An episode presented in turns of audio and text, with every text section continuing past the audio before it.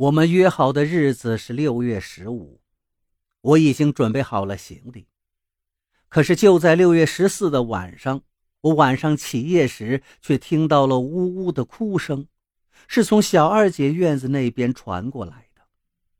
我凑过去看，小二姐正被阿爹按在床上，而阿爹手上的戒指狠狠地抠进了小二姐的手臂里。小二姐的嘴巴被捂着，他拼命挣扎，可是阿爹对他拳打脚踢。后来，他不动了，我则吓得赶紧逃回了家。第二天一早，小二姐死了，我比谁都清楚，是阿爹干的。阿郎哭得像个傻子，我告诉他，他必须振作起来。小二姐需要他为他复仇。我知道一切，但我眼下还是个傻子，别人不会信我的话，而阿爹和阿老不允许我跟别人多说话。关于小二姐的，只要提一句，我就会被打个半死。我需要证据，也需要跟阿郎说话的机会。我于是装神弄鬼。让所有人的目光都聚焦在我们家，阿爹和阿老就不敢再轻举妄动了，而我也终于被关进了神庙里。神庙里有一个通道，是阿郎跟小二姐以前在后山玩的时候发现的。我知道阿郎会来的，因为他太在乎小二姐了。即便我是个傻子。他也想来找我问个清楚。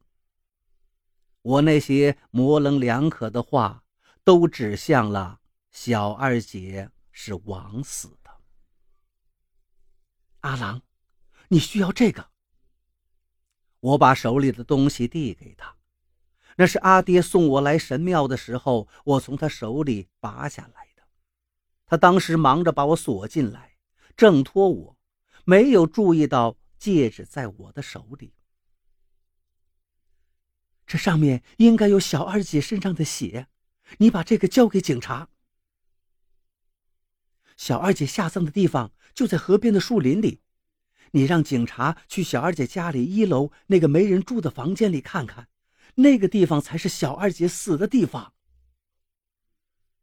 小二姐的阿爹阿娘很久才回来一次。家里只有一个年迈且眼瞎的阿婆，小二姐的行李就藏在那个小房间里。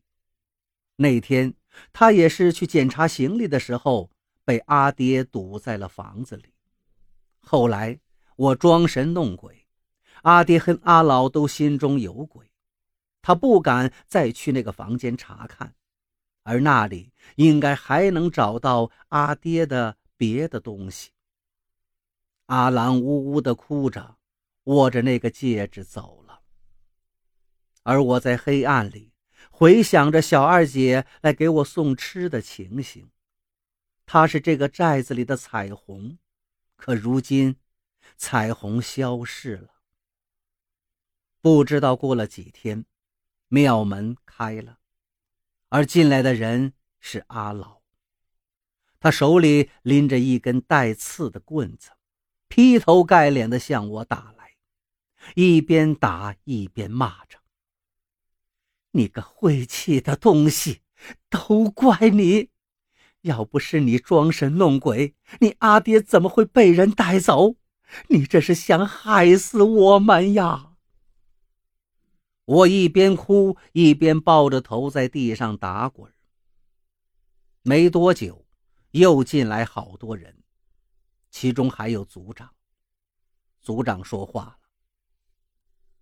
月红没死，就是神女说她没有错，你别再打了。”族长发话了，阿老就扔了棍子，坐在地上哭。族长啊，我们莫哈家就这么一个汉子，他出事儿了。我们几个可怎么办呢？族长，求求您去说说吧，公安凭什么管我们寨子里的事儿啊？族长看了看阿老，什么话也没说。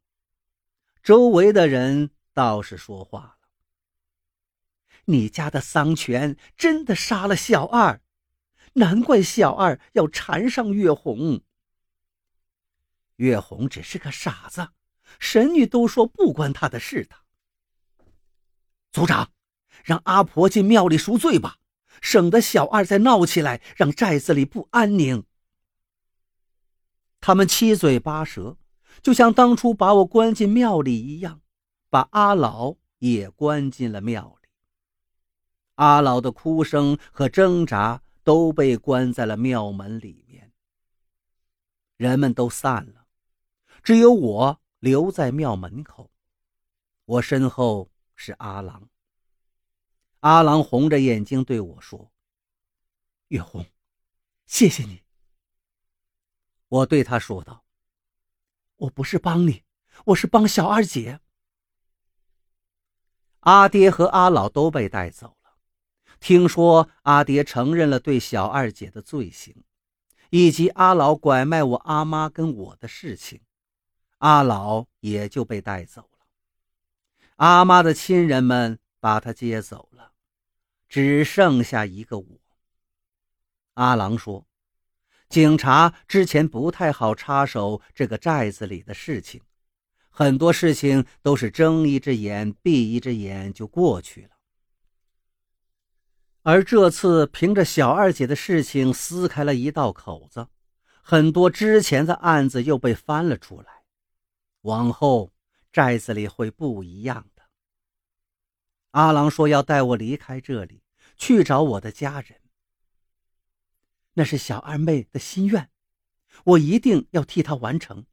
我会好好照顾你，直到找到你的家人。我在心里说，我也会好好的去看看外面的世界的。那是小二姐想带我去看的。